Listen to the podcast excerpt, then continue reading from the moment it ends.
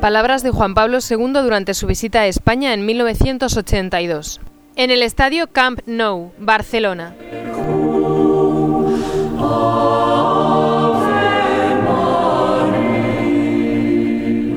Queridos hermanos y hermanas, ens trobem reunits en aquest estadi per celebrar el Dia del Senyor.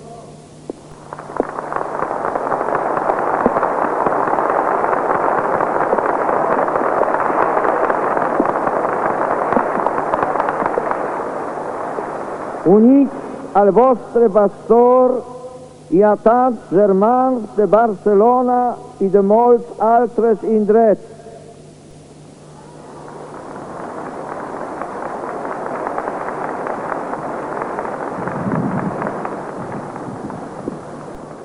La segunda lectura de esta misa, tomada de la carta a los hebreos, presenta la importancia del acto interno del ofrecimiento de Jesús al Padre,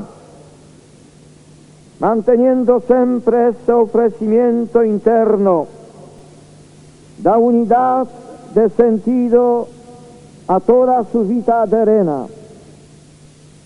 El ofrecimiento acompañó los dolores y sufrimientos de la cruz y les dio el valor redentor que sin ese acto de oblación no habrían tenido.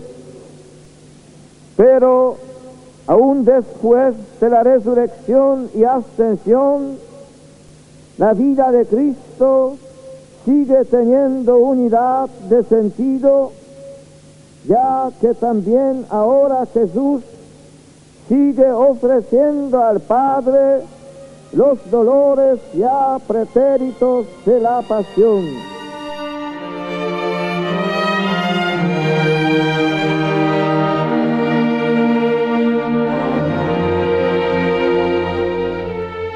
La epístola utiliza la liturgia veterotestamentaria del día de la expiación como esquema explicativo del misterio redentor.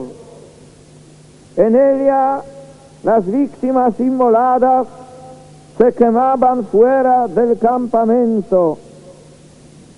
También Cristo fue inmolado en el Calvario. Entonces fuera de la ciudad, el sumo sacerdote entraba en el Sancta Sanctorum para ofrecer a Yahvé el sacrificio.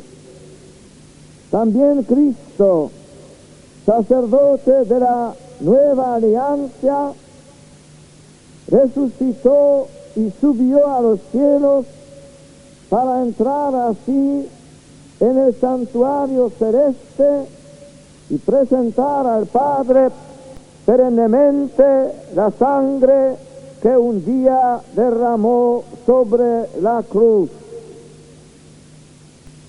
Es el mismo Cristo que viene al altar repitiendo su ofrecimiento al Padre por nosotros. Nuestra humilde entrega, insignificante en sí, como el aceite de la viuda de Sarepta o el óvulo de la pobre viuda, se hace aceptable a los ojos de Dios por su unión a la oblación de Jesús. ¿Y en qué ha de consistir nuestra entrega a Cristo? De inmediato os digo que lo primero que el Papa y la Iglesia esperan de vosotros es que frente a vuestra propia existencia, frente a la misma Iglesia, frente a la problemática humana actual, adoptéis actitudes verdaderamente cristianas.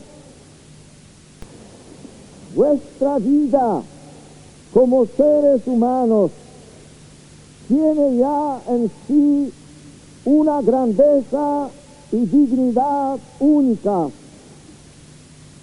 Ellas imponen una recta valoración para vivirla en coherente respeto de las exigencias de verdad, de honestidad, de uso correcto del magnífico don divino de la libertad en todas sus dimensiones.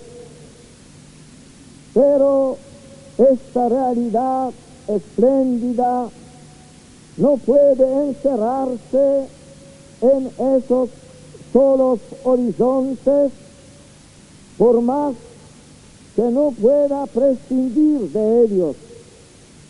Ha de abrirse a la novedad que Cristo vino a traer al mundo, enseñando a cada hombre que es hijo de Dios.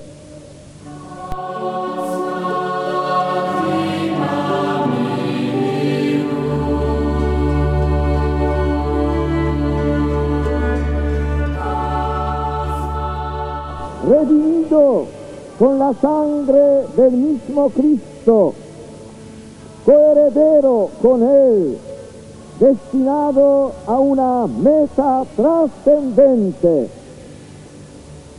Sería la mayor mutilación privar al hombre de esa perspectiva que lo eleva a la dimensión más alta que puede tener.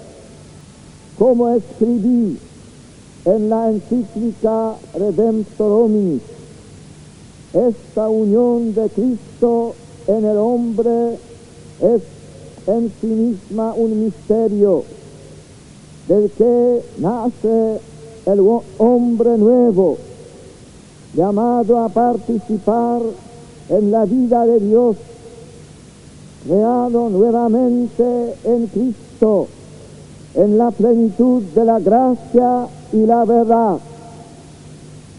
La unión de Cristo con el hombre es la fuerza y la fuente de la fuerza según la incisiva expresión de San Juan en el prólogo de su Evangelio, dioles Dios poder de venir a ser hijos.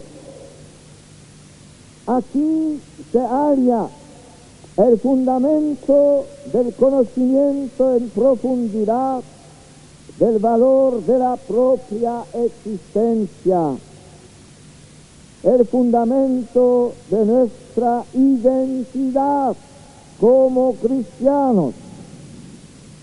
De ahí ha de derivar una actitud práctica coherente, hecha de estima hacia todo lo humano que sea bueno e informada eficazmente por la fe. Para un cristiano es parte muy importante la relación que establece con la iglesia. Un primer planteamiento que se impone para evitar confusiones o perspectivas falsas es considerar a la iglesia en su naturaleza verdadera, una sociedad de tipo espiritual y con fines espirituales encarnada en los hombres de cada tiempo, sin afán alguno de entrar en competencia con los poderes civiles para ocuparse de los asuntos meramente materiales o políticos que ella reconoce gustosamente no ser de su incumbencia, sin renunciar tampoco a su misión que es mandato recibido de Cristo de formar en la fe la conciencia de sus fieles.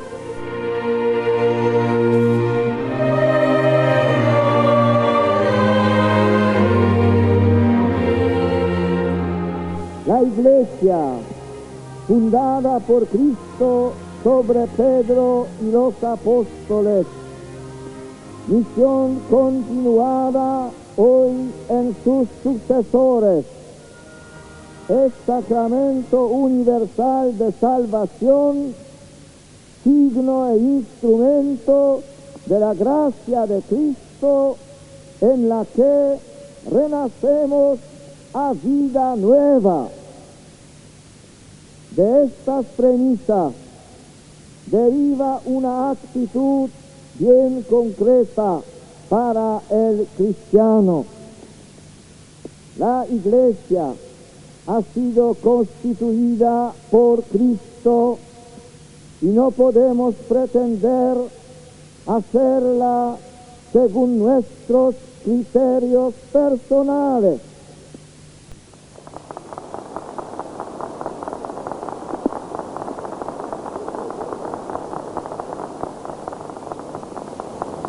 Tiene por voluntad de su, de su fundador una guía formada por el sucesor de Pedro y de los apóstoles.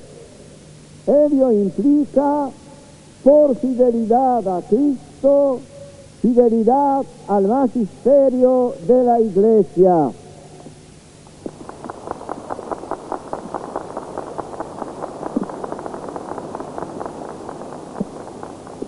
Ella es madre en la que renacemos a la vida nueva en Dios. Una madre debe ser amada. Ella es santa, es su fundador, medios y doctrina, pero formada por hombres pecadores. Hay que contribuir positivamente a mejorarla a ayudarla hacia una fidelidad siempre renovada que no se logra con críticas corrosivas. La Iglesia ofrece cada día la palabra de salvación y los sacramentos instituidos por Cristo y no depende de criterios de número o de moda. Ello obliga al respeto a la voz de la jerarquía, criterio y guía inmediatos en la fe. Ella está formada por todos nosotros, pueblo de Dios. Ello impone la colaboración responsable de cada cristiano o grupo, sus fuerzas, su capacidad vivencial, pero en leal escucha de los legítimos pastores. Ella ama al hombre en su integridad. Nada de lo humano de verdad le es indiferente, pero luchando por elevar al hombre, no olvida que su misión esencial propia es procurarle la salvación.